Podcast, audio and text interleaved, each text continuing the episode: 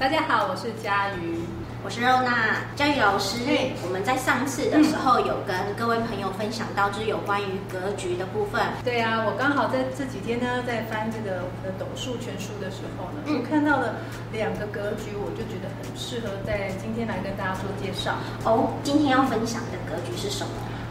那我们今天呢，主要介绍两个格局，一个是单池贵池格，一个是日历中天格。这个单池贵池格，就名义上我其实看不出来它跟什么东西有关系耶。好，没关系，我来跟你介绍一下。好，嗯，单池贵池格呢，早睡青云之志，单池为日居卯辰巳，贵池为月入酉戌亥，此六宫生命欲之事也。易。关键昌曲魁月，又是一个有听没有懂的哈。但是我大概猜得到，我从宫位上面去猜，跟太阳还有太阴这两颗星有关系。哎，真的很聪明，没错。我也觉得我自己很棒。单池贵池哈，嗯，它太阳呢会在卯辰巳这三个位置。哦，好，那这三个位置呢，也是太阳的旺位的位置。那旺位的太阳呢，其实应该是从寅位开始到未位是呃太阳的旺位的位置。嗯、但是呢，呃，在五宫的位置呢，太阳很大，它呃要燃烧自己，照亮别人，它会很辛苦。那在卯辰巳这三个位置呢，在卯位呢的太阳呢，它是呃日照雷门格；在辰位的太阳呢，它是日月并明格。好，在巳位的太阳呢，它是明日趋暗格，那这刚好呢，都是在太阳不会这么的强旺的位置上面，但是呢，又是在太阳的旺位，再加上太阴的话呢，太阴会在有去亥这三个位置，那这三个位置呢，也是太阴最好的位置。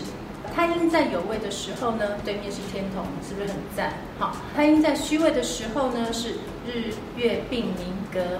那太阴在亥位的时候是月朗天门格，那这刚好呢，都是太阳跟太阴在最好最佳的位置上面。所以佳宇老师，我可以理解成说，太阳跟太阴他们虽然在那三个位置都代表是旺位，嗯、可是其实在照顾别人之余，又不会那么强势，给人家的感觉是比较舒服的吗？是啊，是啊。哇，你的理解力很强，好棒。好，嗯，再加上天魁天月有贵人提携，嗯，那在他在工作上呢，愿意帮助别人，那所以呢，人家也会愿意来给他帮助协助，就会有贵人来提携他。所以他的重点就是因为他愿意帮助别人，因此呢，他就会得到贵人给他的提携。累积功德值的概念，就是你先付出，对，你先付出，然后未来可能你你帮助一百个人，但未来可能会有两个人回馈你。嗯，没有错，就是这个概念。然后呢，再加上文昌文曲，当太阳加上文昌的时候呢，会让太阳在领导的时候多一些调理。那当太阴呢加上文昌的时候呢，会让太阴的感性思绪多一些调理性。那加了文曲的太阳呢，会让他在领导人的时候呢，会比较没有这么的强势。加了文曲的太阴呢，会让他在呃照顾人之余呢，会有更多的想法。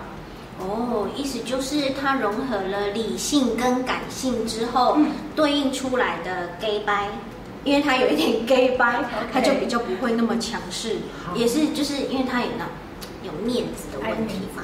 对的，好。然后加了文曲之后，多了感性，有了这个感性之后呢，它又多了就多了同理心。是啊。哇，古人其实蛮有智慧的耶，虽然他写的文绉绉的，让我就是阅读上有一点困难。那不管是命宫化科、官禄宫化科、财帛宫化科呢，都会让这个人早年就会被呃备受注意。以太阳来讲呢，在卯的位置，天梁会化科。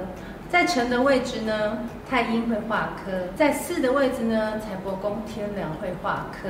那太阴呢，本身他自己也会带科。佳宇老师，你刚刚提到那个日照雷门的时候，他的财帛宫是天梁化科，哎，可是啊，我有看那个大根老师的影片，嗯、他是讲说财帛宫上面有科，通常都是破财，所以破财对他来讲。反而是好事哦。那因为天梁呢，他是庇荫之星，是照顾别人的。那因此呢，他在照顾别人之余呢，相对的，曾经受他照顾的人呢，也会适时的给他一些反馈。哦，就是花钱照顾别人，嗯、然后他在累积，一样是累积功德值的概念，啊、没有错。哦。对，这样我知道。嗯，好，好，所以呢，原则上呢，都要带到化科。那带到化权呢，其实也可以。权呢，代表呢，你会掌握自己，掌控自己的人生。呃，那这样的人呢，就会符合单池、贵池、早睡、青云之志的这个格局。那所以呢，需要符合以上这些条件。觉得古人呐、啊，算很聪明，可是心机很重哎，他都会加一些 but。but 哦，没错。我会先观察我的朋友是不是具备这些格局，嗯、如果有的的话，我就跟他当好朋友。没有的的话，就当普通好朋友。好朋友。那佳宇老师，我期待了很久。刚刚有讲说日历中天的部分，对啊、对是我实在是很想知道，到底很旺，在照顾别人的时候，给人家感觉很强势，他为什么可以成就一个好的格局呢？哈，日历中天格哈，太阳居五谓之日历中天，有专权之位，敌国之父。听起来很厉害，很厉害。假如生命座于五位，遇有太阳庚辛生人日生时者，嗯，富贵全美，女人逢之旺夫益子，封正夫人。封不是那个封，就是呃，他会被封正为夫人。那什么样的人才会被叫夫人呢？有钱人的太太被叫夫人，没错。那这句话的意思呢，就是说呢，呃，命宫坐的。太阳呢，或者是身宫做太阳的人呃，命宫做太阳是不是日历中天格？就像我们刚刚讲的，哦，他的太阳在五位的，嗯，那个太阳呢会很辛苦，因为它燃烧自己照亮别人，哈。那为什么身宫？坐太阳也是呢，因为身宫会在这这些位置上面，会在我们的财帛宫、福德宫、官禄宫、夫妻宫以及迁移宫上面哈。那财帛宫呢会影响福德宫，福德宫会影响财帛宫，那夫妻宫会影响官禄宫，官禄宫会影响夫妻宫，那。迁移宫会影响命宫，我这样有没有好像在绕口令一样？我觉得你的绕口令讲的很好，谢谢。那这些宫位呢，不是跟钱有关，就是跟工作有关。那太阳呢，在五位的时候呢，它的对面刚好是天梁星。天梁星在外面呢，他会愿意照顾别人、吸引别人，具有领导的能力在。而且呢，因为他会帮助别人得到贵人的提携，就像我们刚刚讲的魁月一样，会有贵人的提携，因为他会愿意帮助别人。这样的女人娶回家，是不是可以旺夫？我好想要有一个这样的女人照顾我。她、嗯、这样的老婆呢，在家会帮你领导你的家族，那在外呢，带出去又很有面子。而且呢，这类的女生呢，通常都长得很漂亮哦。对，太阳坐命的女生都很漂亮。嗯、那还有一个条件。嗯，他必须是要白天出生，因为太阳坐命的特质就是要白天出生会比较好。好，那为什么要碰到庚年跟新年呢？是因为刚好庚年的禄存会在日历中天的福德宫，对然后新年的它的禄存会在日历中天的天灾宫。没错，哇，来财方是有钱是好处啦，好处有好处啦。然后天灾宫有好处，有好处，那真的是难怪啊。古代人心机好重哦，这书一定是男人写的啦，嗯，才会就是真的是旺夫益子的哦，嗯，好，那还有呢，庚年太阳会怎么样？太阳会化禄，对不对？啊，对，好，那新年呢？太阳会化权，对，所以呢，他要能够富可敌国，那这也就是他能够呃有敌国之富，富可敌国的状况，还有他的专权之位能当上大官的原因。哇，那真的很厉害！所以无论日历中天的人是男的或是女生，其实都是很棒的人呢。因为他第一有能力，嗯、然后第二又愿意照顾别人，嗯、所以呢要带到禄跟权才算哦。这类的人呢，因为呢，呃，太阳是重视规则又想要帮助别人的人，嗯，因此呢，他如果带到权，就很容易。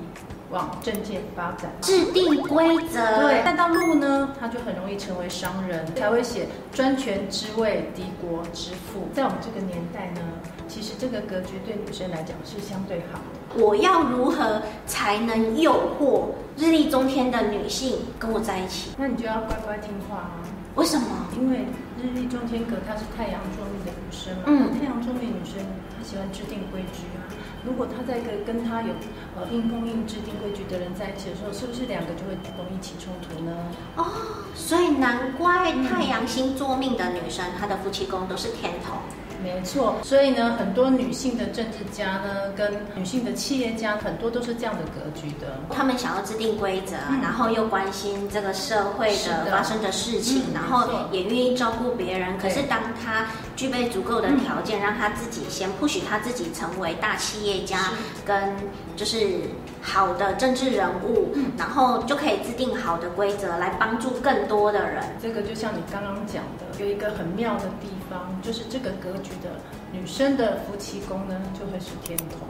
他的旺夫是只要他的另外一半乖乖的听从他的建议，嗯、然后去做这方面的努力，那就可以得到好的帮助跟回馈，真的很旺夫益子。但是男生千万不要听到这个格局就开始往这个格局去找女朋友，然后适合自己的对象比较重要，知道吗？那这样我们今天两个格局就分享完了。如果还很喜欢格局的朋友，赶快按起来，起来，拜拜拜拜。